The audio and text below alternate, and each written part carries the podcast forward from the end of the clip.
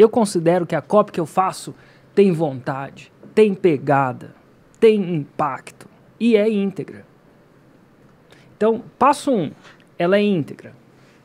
Isso é, o que, que é, é íntegra? É o que é. Eu prometo que eu prometo, pode parecer muito bom demais para ser verdade, mas eu coloco o lastro atrás. Eu acredito naquilo, eu sou capaz de mostrar aquilo que eu prometo que acontece.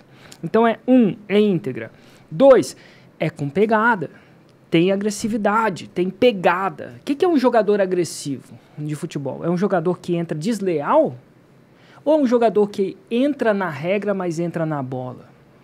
Então, o agressivo, às vezes, tem uma conotação do cara que é desleal. Uhum. Agressivo, desleal. Não, agressivo é o cara que vai na bola. O cara tá com a bola na, na, na, minha área, ou tá com a bola na área da outra pessoa, eu vou na bola. Eu não vou na canela dele, eu vou na bola. Mas eu vou com vontade. Porque é preciso ter vontade. Para jogar o jogo, na maioria das vezes, é preciso ter vontade. E, e, e por muito tempo eu não tive essa vontade. Uhum. Por muito tempo eu joguei light eu tinha o 6 em 7, eu podia mostrar para muitas pessoas, centenas, que são milhares de pessoas, né? Que a gente coloca 400 numa foto, mas, pô, tem que bater a foto, que nem foto de família. Tem que tá, todo mundo tem que estar tá lá, nem todo mundo vai na festa da família. Mesmo com esse lastro, eu por muito tempo tive medo de falar e prometer o 6 em 7. E sabe quem mais teve muito medo de, de revelar o que ele sabia? Charles Darwin. Sabe quanto tempo ele criou e ele já sabia da da teoria da evolução e escondeu isso do mundo? Você sabia? Não, Sabe quanto sabia. tempo? Um dia eu estava, morei em Londres um tempo, um dia eu estava no metrô de Londres. E aí ele falou assim: imagina que você soubesse de uma verdade no mundo que ia mudar completamente a ciência. Imagina se você guardasse esse segredo por 20 anos. Se, se não me engano, eu lembro que o tempo era 20 anos. Nossa, cara. E 20 anos, é, centenas de anos atrás, vale muito mais do que hoje em dia, né? Total, né, cara? E aí o cara tinha parado, ele tinha sacado que a gente vinha de uma evolução, né? E ele não falava para ninguém, e ele só coletava prova, e ele não falava para ninguém. E ele falava, esse cara é o Charles Darwin, conheça a história da a verdadeira história da evolução. E eu achei muito massa, para mim o cara tinha descoberto a parada e tinha jogado no mundo, mas não. Por quê?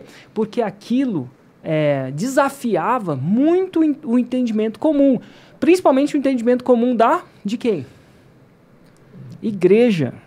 Porque Nossa. uma das coisas da evolução, quando a gente falava que aquele passarinho teve o bico longo, porque, enfim, ele precisou, enfim, desenvolver aquele bico, né, a teoria da evolução, para pegar as formiguinhas de lá, ou que os pássaros lá daquela ilha eram assim, assado, ou aqueles dragões que não nadavam começavam a nadar pela teoria da evolução, até aí tudo bem, né? Uhum. Depois, até aí tudo bem. Só que para ele provar, adivinha quem que ele tinha que provar que evoluiu também? O Boa. E para isso ele tinha que provar que a gente evoluiu de quem? Do macaco. Do macaco. E essa era uma teoria diferente Ixi. de quem? Da igreja. Da teoria da criação. Nada de errado, não quero entrar nesse mérito, mas naquela época era foda. E o que fez? E aí eu fiquei muito louco. O que, que fez o Charles Darwin ir lá e abrir o jogo? Adivinha o que, que fez?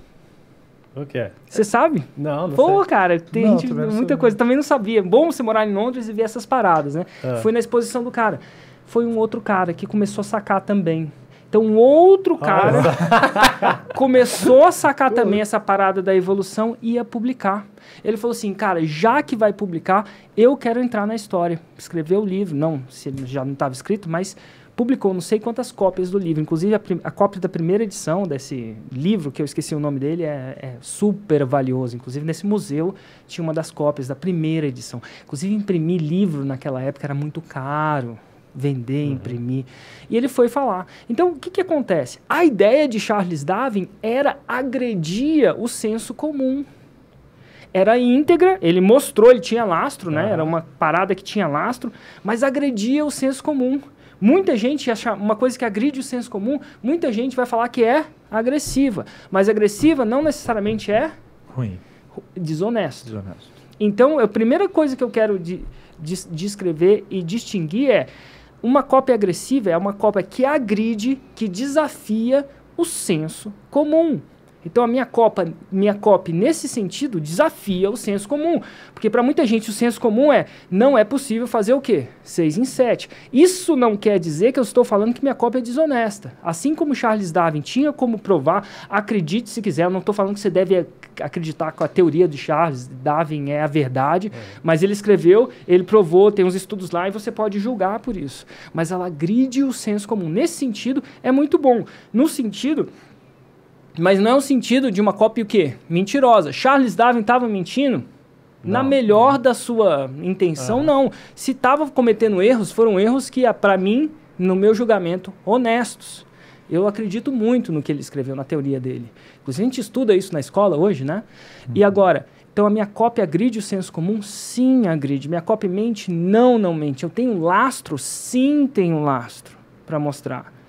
E eu acho que a minha copy vai com vontade, sim, vai. E por muito tempo eu fui igual ele. Então faz dois anos mais ou menos que eu uso 6 em 7. E sabe o que, que é o pior de tudo? Sabe o que, que eu podia usar e eu não uso, que ainda tenho medo? 7 em 7. 7 em 7. De novo, não consigo botar todo é. mundo no mesmo lugar, na mesma hora. Então, assim, eu podia falar no mínimo 7 em 7. Milionários, entre aspas, né? De faturamento, eu não sei exatamente qual, qual o patrimônio deles. Mas o que eu quero dizer é o seguinte: eu podia. E eu tenho medo de falar o 7 em 7? Tem um pouco. Tem um pouco das pessoas acharem que é muito. Então eu prometo até menos do que a fórmula é capaz de entregar. Dito isso, não é entrega sempre, capaz de entregar. Eu falo que não é típico. Eu não sou um cara que luta pelo típico. Típico é ganhar salário mínimo. Isso é o típico no nosso país. Se a gente for falar tipicamente, uhum. estatisticamente. O típico não é passar no vestibular, se é isso que você quer fazer. O típico não é você. Não, o típico de uma empresa é falir. Quanto é? O típico de uma empresa é ah. falir. O típico do empreendedor é falir. E eu estou aqui com vocês para lutar contra o típico. Então eu falo isso para as pessoas. Eu deixo claro, ó, se você quer ser o típico, vai embora. Não é para pessoas que querem o típico. Porque o típico é empreendedor falir. É 85, 95% das empresas vão falir nos primeiros 95. Eu estou aqui numa luta através das armas da informação, isso é dividindo a parada que funcionou para mim, para lutar contra o típico. O típico é, é, pagar a academia e não ir. Esse é o típico. O típico é comprar um livro e não ler. Comprar uma guitarra e não tocar. Esse é o típico. Então a gente está aqui para lutar contra o time. Ó, dá uma olhada em cada uma das pessoas que está em cima desse palco. Elas subiram nesse palco no dia 9 de dezembro de 2022 para serem reconhecidas porque fizeram pelo menos um 6 em 7 no ano passado. E se você não sabe o que 6 em 7 significa, significa faturar 100 mil reais ou mais em 7 dias consecutivos. Só que além do resultado, o que, que essa multidão de pessoas tem em comum? Definitivamente não é a idade, não é o sexo, não é nem o nível de educação formal. Algumas delas não tinham nem a oitava série, para você ter uma ideia. E não é nem a profissão. Para você ter uma ideia, algumas delas eram profissionais liberais, outras eram empreendedores ou empreendedoras convencionais e outras eram apenas aspirantes a empreendedor. Ou seja, elas não viviam nem do empreendedorismo ainda, mas todas elas, sem exceção, seguiram um passo a passo. A minha metodologia que fizeram elas saírem do zero a serem capazes de fazer um 6 em 7. E eu te pergunto, como seria ser para você aprender a faturar o seu 6 em 7? Se alguma coisa te diz que isso parece atrativo para você, hum, eu tenho um convite muito especial para te fazer. Eu vou fazer um evento chamado 6 em 7-se. E por que, que eu chamo ele assim? Porque nele eu vou te mostrar os primeiros passos para você sair do zero, absoluto zero, e se tornar alguém capaz de fazer o seu 6 em 7. Daí você pode estar tá se perguntando algumas coisas.